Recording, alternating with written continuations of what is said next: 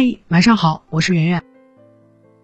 好早就想写陆毅的老婆鲍蕾了，今天又刷到了她。有位博主说，鲍蕾有个特别大的隐形优点，不瞎掰。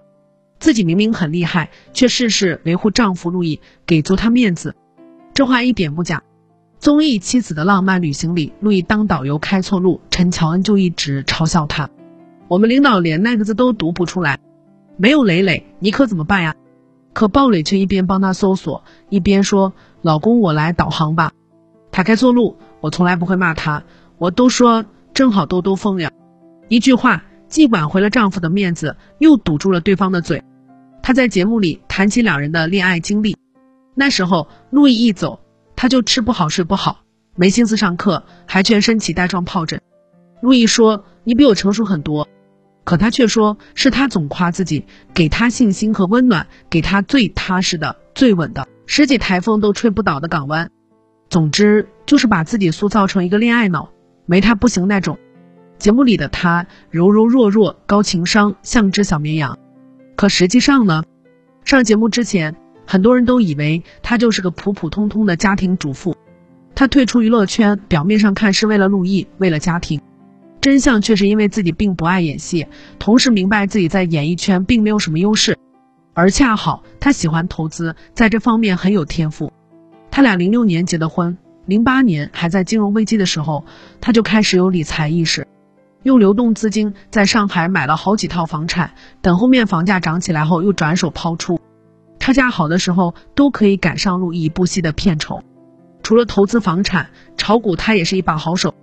也是在零八年左右，股市行情还很好，那时候他就早早入局，然后在股票还未大幅暴跌时果断抛出，赚得盆满钵满。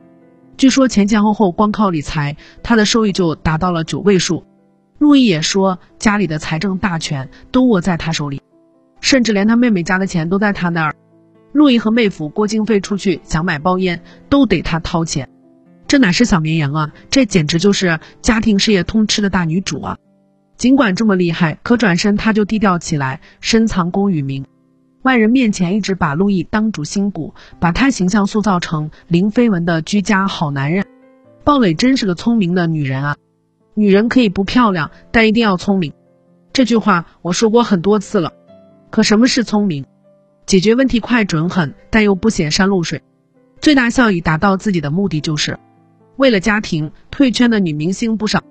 很多不是婚后成为毫无身份地位的伸手党和生育机器，就是陷入离婚后无戏可拍的尴尬境地。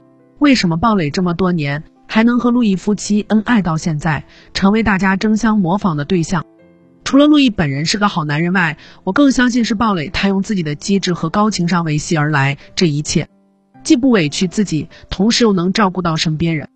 明明手里拿着尚方宝剑，却告诉别人那是把破菜刀。比起在外拼杀，回家张牙舞爪，对着丈夫大呼小叫的所谓女强人，鲍蕾这样的才是真女王啊！正所谓，越厉害的人越懂得靠边站，半壶水才响叮当。真正厉害的人都懂得藏锋守拙。晚安。